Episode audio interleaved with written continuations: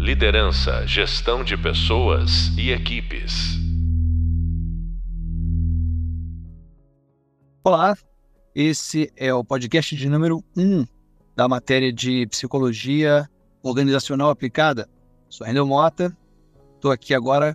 Hoje a gente vai conversar nesse primeiro podcast sobre as teorias da liderança. Provavelmente você já assistiu a nossa primeira aula e eu conceituei lá, disse lá que liderança é um fenômeno. Coloquei até uma bolinha preta para esclarecer o que quer dizer aquela bolinha preta, né? Só para recapitular. É, bolinha preta significa aquilo que a gente não controla, aquilo que a gente não esclarece totalmente. Aquilo, aquela bola preta, aquele ponto cego é, indecifrável. Ou seja, liderança é um fenômeno que acontece, mas não acontece porque a gente quer que ele aconteça. E por que, que ele não acontece? Porque a gente quer que ele aconteça? Porque ninguém domina especificamente. A gente pode favorecer, criar um ambiente propício para que o laço de liderança aconteça. Mas o fato é que ninguém domina a fórmula de fazer o fenômeno da liderança acontecer. E é por isso que ele é um fenômeno. Ele acontece. Mas o nosso podcast hoje são as teorias da liderança. O que isso quer dizer? É, houve uma tentativa, assim, que a gente pode colocar aí é, final do século XIX, mas até o século XX, o século XX como um todo. É, houve uma tentativa de isolar liderança como um objeto de pesquisa, um objeto de estudo. Vamos tentar jogar luz, uma luz acadêmica, vamos tentar fazer pesquisa de campo, questionários, vamos tentar entender o que, que é esse fenômeno. Esse fenômeno vem sendo observado a história da humanidade inteira. Né? Não é. Fala-se hoje de liderança enquanto um, um conceito, enquanto um, um, objeto de estudo. Ok, mas o fenômeno da liderança, a gente pode pensar Moisés, né? lá, quantos, quantos milênios atrás, nós temos pessoas, líderes, que se destacam em determinados grupos. Tem sempre a questão de ser um fenômeno grupal, um laço que une ou duas pessoas, ou um grupo enorme de pessoas. E a observação desse fenômeno, ela já está lá há, desde que o homem é homem, praticamente. As primeiras hordas sempre tem alguma figura de destaque que se posiciona no, no, no, no lugar de liderança em relação a, a, a um determinado grupo. Isso é muito ancestral quando a gente pensa o ser humano. Mas liderança enquanto um objeto de estudo, e aí vamos tentar também dividir uma coisa. É liderança enquanto objeto de estudo de um determinado contexto. Qual é o contexto que nos interessa aqui? O contexto gerencial, o contexto do trabalho, né? porque liderança é um tema que é, vai muito mais, vai muito mais além do, do nosso ambiente de trabalho. Mas a, a, a tentativa de decifração aqui era prioritariamente tentar jogar alguma luz para poder é, é, ajudar gestores nas, no seu dia a dia. Então aí que vem as teorias da liderança, né?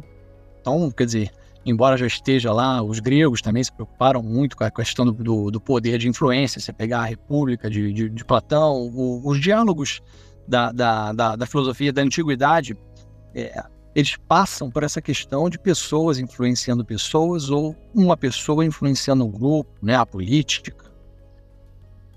Ok, mas a partir do início do século XX, vamos colocar assim, uma atenção especial foi dada para tentar cercar academicamente, teoricamente, o fenômeno da liderança, voltando esse, esse é, é, cercando, né, apontando especificamente para o contexto do trabalho. Porque o que, é que se percebia em outros contextos? Determinadas pessoas com o poder de fazer, de gerar resultados, e aí tem a questão também pragmática. O que está todo mundo interessado em liderança? Porque ela gera mais resultados. Tenho ali duas equipes que fazem praticamente o mesmo trabalho, uma equipe se destacou da outra e não tem outra explicação que uma outra equipe se destacou da outra, senão o, o gestor, o, o líder da, da, de alguma delas. Né? Então, assim começam as teorias da, da, da liderança. É, tentativas de tentar cercar esse fenômeno, por mais que ele seja, por mais que ele sempre reste é, indecifrável, há sempre essa tentativa de vamos, vamos jogar luz nisso aqui? Ok. Então agora vamos fazer esse, esse, esse podcast para a gente também tentar percorrer um pouco da história das teorias de liderança, do início do século XX até aqui. Né?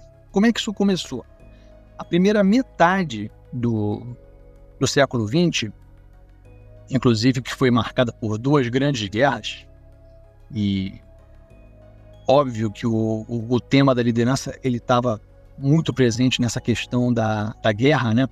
As, ok que as fábricas estavam começando já, já tinha lá a, a, as, as linhas de montagem, né? O Ford, Taylor, é, isso tudo já estava acontecendo, mas o fenômeno da liderança, como eu estava explicando, ele, ele, ele, ele, ultrapassa o campo do trabalho. É, embora o, o, que nos interesse aqui, né, nesse módulo e no, no, nesse programa de pós como um todo, né, após liderança, gestão de pessoas e equipes. A gente hoje está fazendo uma, você hoje está fazendo uma pós-graduação para tentar entender justamente mais sobre liderança no contexto de trabalho. No início do século 20, a primeira teoria que apareceu foi a teoria dos traços. A teoria dos traços. Quais são os traços de um líder? É. Que tipo de características determinada pessoa tem? Aí a gente pode olhar para vários contextos, não só o contexto do trabalho. Vamos olhar lá para a guerra também. Olha só, aquele general é, em relação ao outro general, aquele comandante lá, aquele capitão. Ou então vamos olhar assim para as fábricas, vamos olhar para as repartições, para o modelo de trabalho. É. Quais são os traços? Então, a primeira tentativa de abordar a liderança de uma maneira mais acadêmica, de isolá-la como um objeto de pesquisa, é, foi através dos traços. Quais são? Escreva aí no papel, pense, ou então pense que, que tipo de característica você acha que um líder deve ter. Ele deve ter uma boa comunicação? Um traço. Os líderes normalmente são bons oradores, então ele tem que ter uma boa oratória. Mas aí começa mais, bom, tem exceções. Tem líderes que nem são tão bons de, de, de, de, de oratória, subir, falar. Eles existem. Mas, a princípio, se pensava em isolar determinadas características numa certa estereotipia do que, que seria um bom líder. E essa teoria, ela começa, ela ganha força, mas justamente depois ela, ela se vê é, é, é, é meio frágil porque, ok, tem pessoas que têm determinadas características, mas não necessariamente todo mundo que alcança resultados tem as mesmas características. Então, essa, essa, essa separação, essa, dificuldade de encontrar características que seriam assim universais, traços que fossem universais para como liderar, isso fica frágil, isso se esvazia. Então a teoria dos traços, ela ganha força no começo e depois ela perde um pouco de campo, perde um pouco de campo, perde um pouco de força no campo especificamente acadêmico, tá? Porque até hoje, se você abre aí o, o LinkedIn, o Instagram, volta e meia aparecem lá os traços de um líder. Até hoje tem gente que se encanta com essa coisa de que o líder tem que ter empatia, tem que ter boa comunicação, tem que é, estar presente, tem o quê? O que mais? Tem, tem, tem que ter resiliência, tem que se interessar pelo, pelo, pelo outro, tem que ser um facilitador, mas traços, assim, é, tem que ter bom humor, vários são os traços aí é, é, que podem estar a, a, atrelados à a, liderança. Só que isso perde força, como eu estava dizendo, porque não necessariamente você precisa é, é se espelhar nesses traços, ou que dificuldade será para alguém que não se identifica com determinados traços? Caramba, então quer dizer que eu só posso ser líder se eu tiver esses traços, mas eu não, eu não tenho essa. Digamos assim que um dos traços fundamentais é que, que o líder seja extrovertido. Ah, então quer dizer que nenhum introvertido pode ser líder? É, a teoria do traços ela ficou frágil por conta disso, embora ela, até hoje ela esteja aí é, é, circulando. Né? Um pouco mais para frente, principalmente depois da guerra, aí a gente já está falando da década de 50, década de 60, é, ganha mais força a questão dos estilos de liderança. É, que tipo de. Qual, não, não especificamente o traço, não é, não, não é uma característica de personalidade, mas independente do traço, como é que a pessoa lidera? Ela tem um estilo mais democrático, ela tem um estilo mais autocrático, ela centraliza mais as decisões, os comandos em torno dela, ou ela pede opinião, ou ela delega, ela põe na mesa para uma votação, ela compartilha o poder decisório, ou ela não, o poder decisório é meu. Né?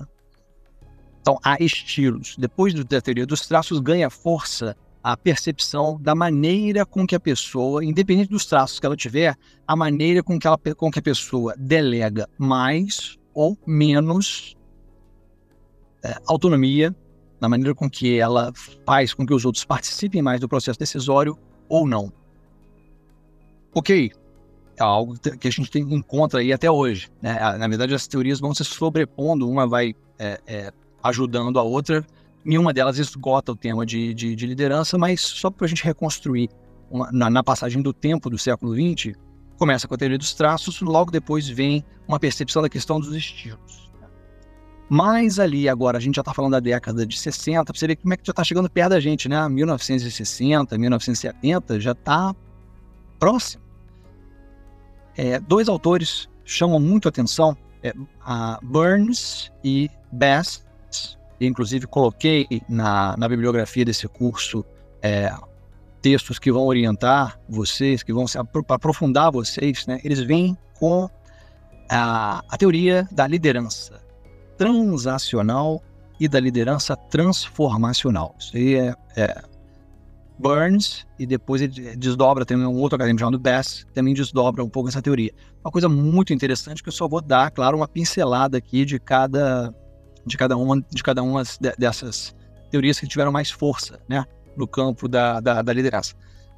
No caso dessa, dessa, desse enfoque, liderança transacional e transformacional, o que está em voga aí é a percepção do quanto que o conceito de motivação se liga ao conceito de liderança. Algo que a gente também vai poder investigar com mais calma na nossa terceira aula. A gente chega lá também para falar de motivação. Mas, no primeiro momento, eu já posso antecipar para vocês que é assim. A liderança transacional, ela faz uma trans, é uma troca, é uma permuta. É uma liderança mais ligada até num, num, num, assim, mais colada no que a gente entende hoje como um, um, uma coisa funcional, gerencial apenas. Isso que comumente se chama de chefia, né? O que, que é o, o, papel de um gestor ou de um administrador do ponto de vista transacional? Contratar pessoas e oferecer para elas uma permuta. Eu te dou tal benefício se você me entrega isso. Ou, ao contrário, eu também posso te punir, eu posso te ameaçar com uma punição se você não me entregar ou se você não fizer o que eu espero. Então, eu estou fazendo uma troca com vocês. Entre uma troca que. O que está que que tá em jogo?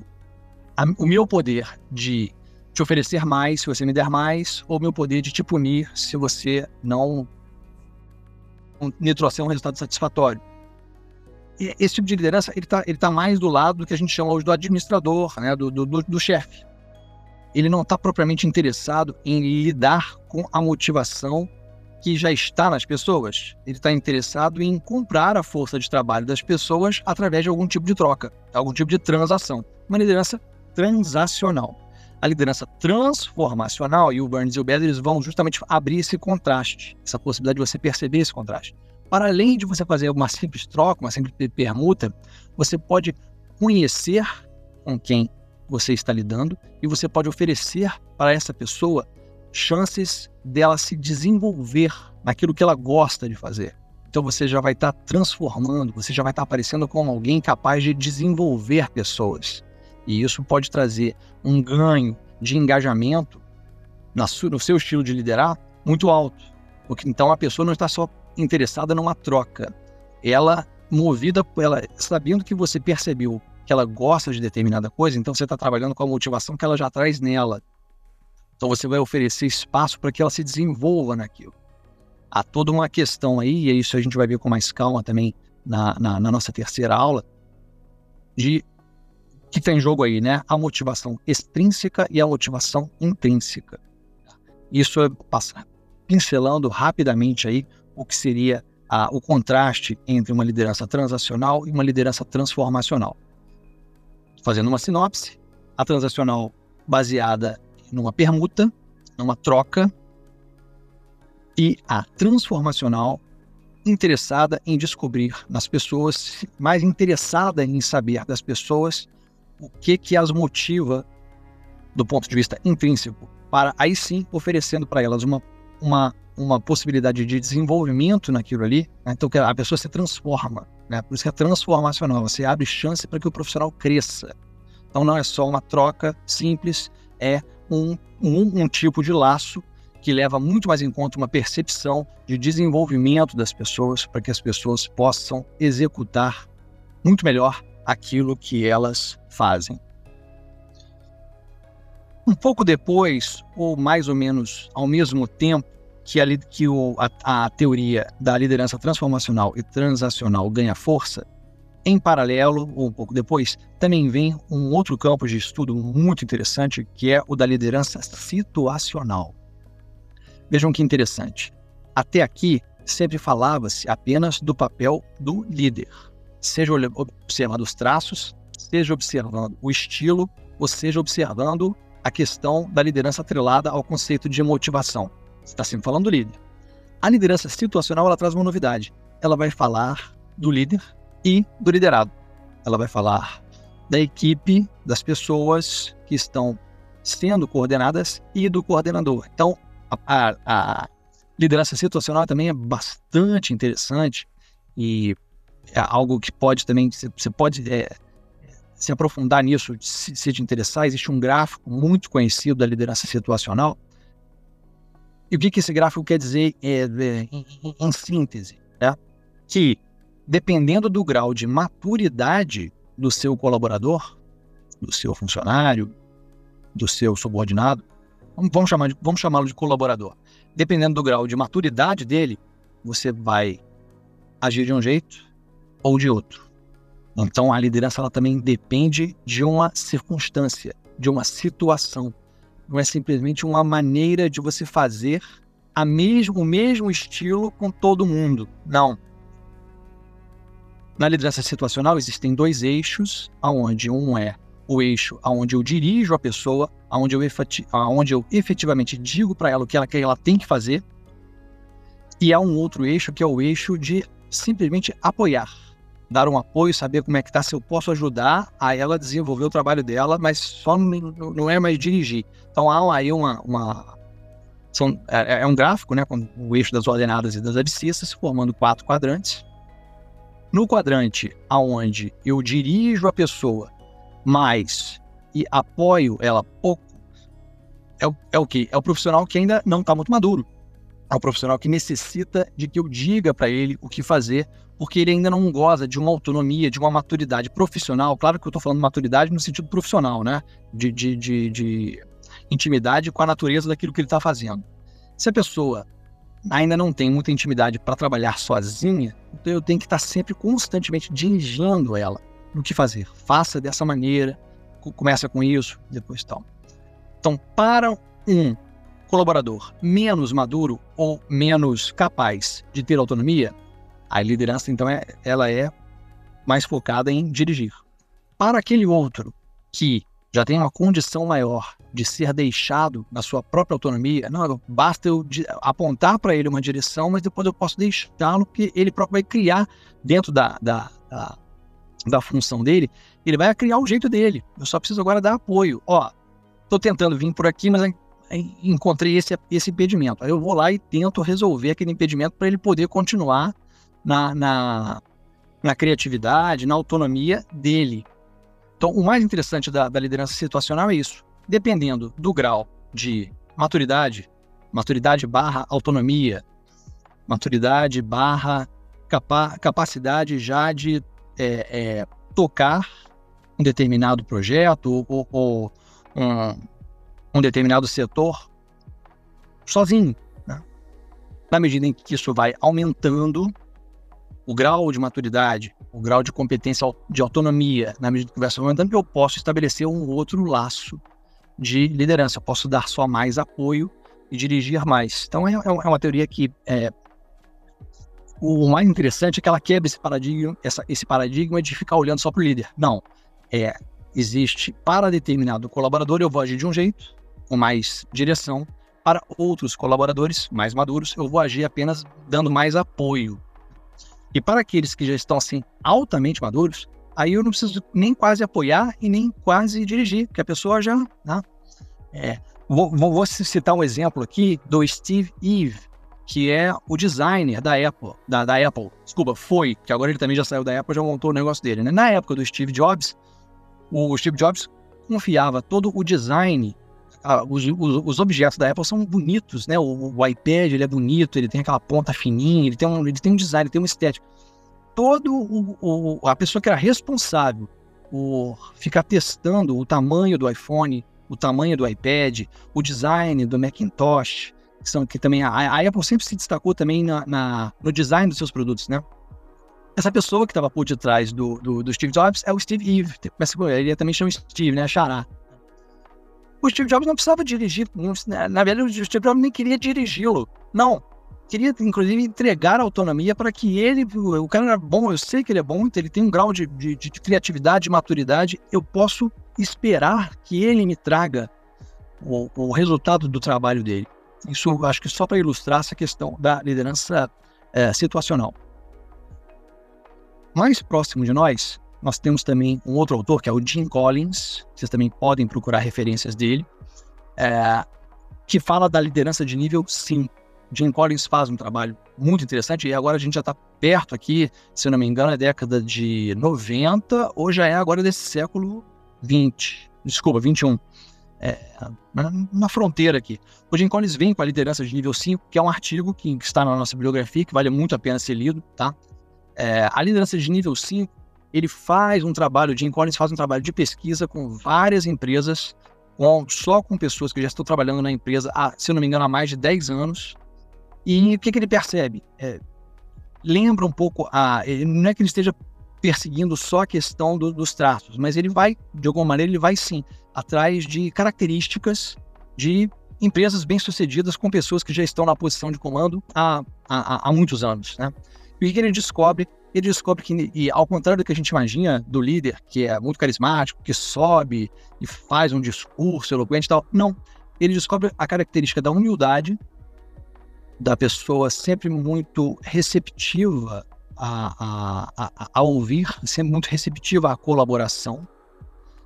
E, por outro lado, o Jim Collins também é, percebe a questão de uma tenacidade. O que é uma tenacidade? Um empenho um engajamento, um falar pelo exemplo. Né? A pessoa também ela está muito preocupada, é, é, mão na massa. Né? Não é só também ficar é, olhando de cima e cobrando resultado, não. Então, o Jim Collins, ele, na liderança de nível 5, ele mais ou menos que, que é, leva assim, para o topo da pirâmide, para esse nível 5 de liderança, né? essas duas características fundamentais, que seriam a humildade e a força mesmo de, de empenho, de trabalho, a, a, vitalidade, a tenacidade com que você abraça o cargo que você ocupa. Então, essa é a, a é uma, uma, uma, teoria, assim, se eu não me engano, na Harvard Business, se eu não me engano, não, com certeza, na Harvard Business Review, a Harvard Business fez um, um, um livro com os 10, os 10 artigos mais importantes sobre liderança. É, é a Harvard Business Review, que é uma espécie de epicentro do mundo corporativo, né? Uma, é uma, é uma revista de muita credibilidade e, e, tudo, que, tudo que ela publica realmente merece. É, tem, tem uma linha editorial com muita credibilidade. E a Harvard Business Review faz um, um livro, edita esse livro há, há, alguns anos, com os 10 artigos mais importantes de liderança que já circularam por ela desde então. E um desses 10 é o, esse artigo Liderança de Nível 5, do Jim Collins, tá? que, como já falei, consta da nossa bibliografia. Então, é, esse podcast fica como uma, como uma referência para que vocês possam buscar e para que vocês. É, um hiperlinks que vocês possam clicar nesse hiperlink e emergir ali, é, caso desperte interesse. Né? Tentei fazer aqui um, um apanhado é, histórico, cronológico dessas teorias, mas sempre lembrando, já para a gente é, concluir um pouco esse podcast, de que as teorias elas nos dão ferramentas, elas nos orientam, mas elas não bastam nelas mesmas. Sempre resta esse ponto obscuro, essa bolinha preta, dado que liderança é um fenômeno, né? um fenômeno que está até para além do mundo gerencial, tanto que a gente vê aí os, os líderes políticos, os líderes religiosos, os, os grandes tiranos, a liderança que, que é, é, existe também essa questão de que liderança nem sempre é. O líder nem sempre deixa, deixa bons legados, né? Existem grandes líderes que deixam desastres. Como a gente assiste na, na Segunda Guerra, como a gente assiste hoje nos, na, nas células terroristas, né? Células terroristas, elas passam certamente por fenômeno da, da liderança. Tem sempre um cabeça ali que é muito capaz de fazer aquilo ali acontecer. Só para, é, assim, tentar é, deixar claro para vocês que liderança é um tema maior, muito maior, é um fenômeno. Tá? Freud também escreveu, existe, existe um, um, um, texto do Freud chamado A Psicologia das Massas, onde Freud vai, vai é, é, se deter também sobre esse fenômeno, sobre, essa, sobre essa, esse, esse acontecimento, o que, que é isso, que é, a, na verdade a história da humanidade ela pode ser contada a partir de o quê? Algumas centenas de homens. A história da humanidade inteira você pode isolar aí algumas centenas de nomes apenas, e pensando na história da humanidade inteira, são, é, é, é pouco. É, o motor da história da humanidade ele estaria é, é, é encabeçado, movido por apenas algumas centenas de homens. Pegando um pouco desse extrato do que seria o fenômeno da liderança de uma maneira mais geral, né, e trazendo para o campo do trabalho, aí a gente encontra então essas teorias em ordem cronológica, a teoria dos traços, depois os estilos de liderança, transacional e transformacional, liderança situacional e mais próximo de nós, a liderança de nível 5 de Jim Collins, para tentar dar conta desse fenômeno. A pessoa quando vai fazer, está próxima de ser promovida, uma pessoa que almeja assumir um cargo de liderança, é, vale a pena ela se deter Vale, vale a pena ela ler com calma, ela efetivamente entrar em cada uma dessas, dessas teorias para conhecer mais, para é, é, se abastecer né, o seu repertório com elas? Certamente. No, ter notícia, esse podcast é para dar notícia para vocês, esse, fazer um mapa aí para vocês de, de, de, de todo mas certamente que para o gestor importa se ele se der o trabalho de é, efetivamente absorver. Aí, mas, a gente, ah, mas aí a gente tem que ir lá no artigo, não é só ficar assistindo aula. Inclusive, se você estiver assistindo, ouvindo esse podcast em velocidade mais rápida, 1.5 e tal, eu é, é, peço a você que tente evitar, né? use a velocidade mais rápida para vídeos mais é, coisa que você está assistindo assim no carro, distraído tal, aí você pode tocar mais rápido, que é uma coisa que você, a, sua atenção pode flutuar. Mas quando a gente está falando de aprendizagem, quando a gente está falando de ensino, é velocidade 1, porque a gente tem um tempo para entender, a gente precisa de um tempo para mastigar. E aprendizagem também envolve leitura. Tá? E leitura não é uma coisa que dá para ficar lendo assim.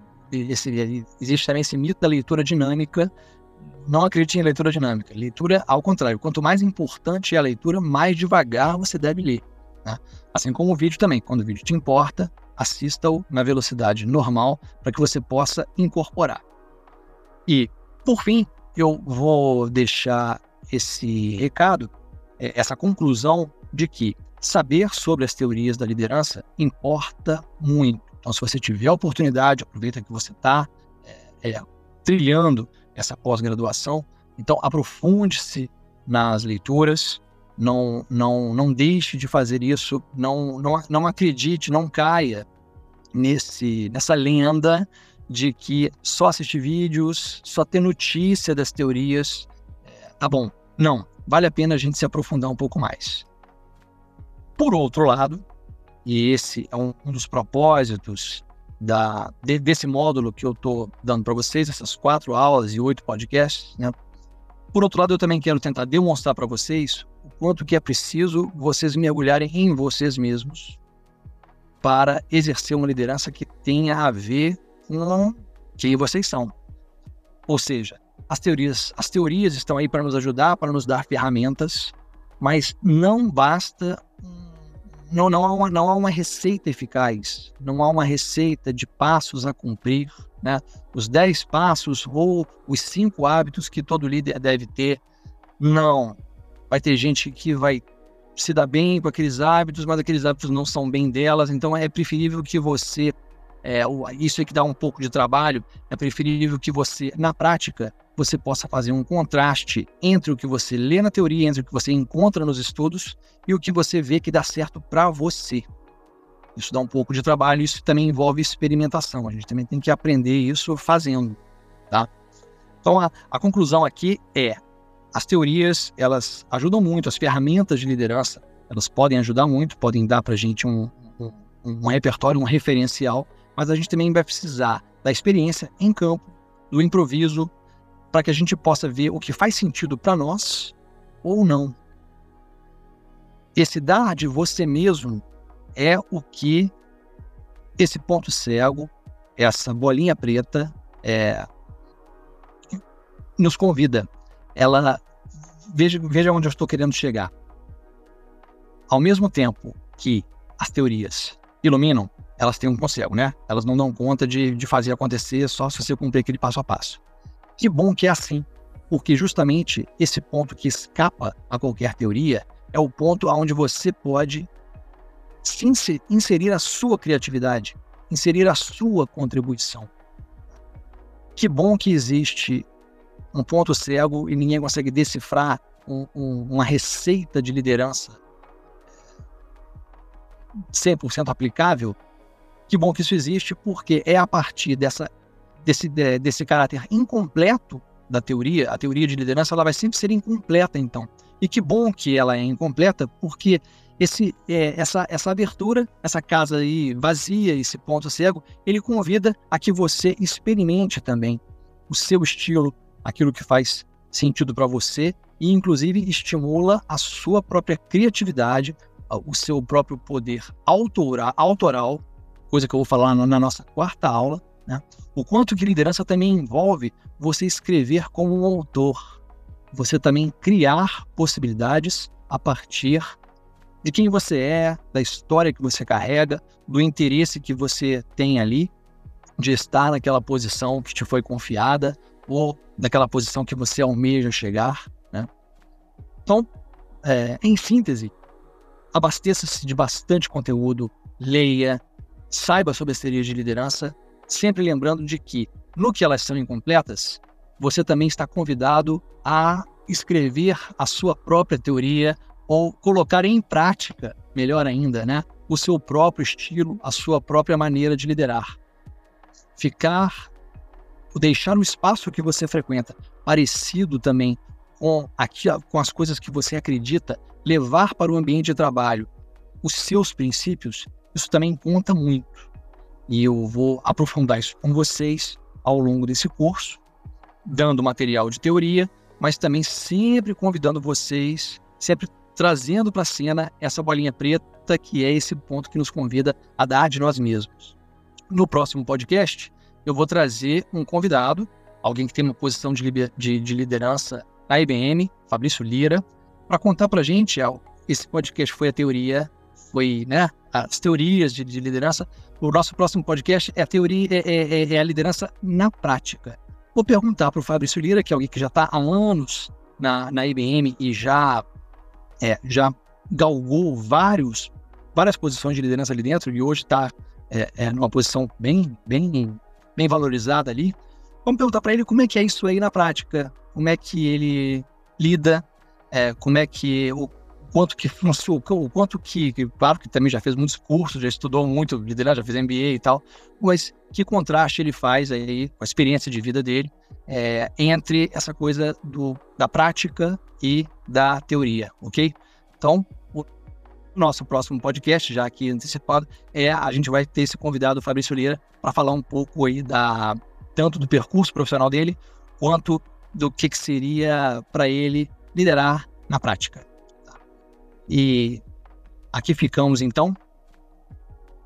Próximo podcast, Fabrício Lira. Um abraço e aqui a gente termina.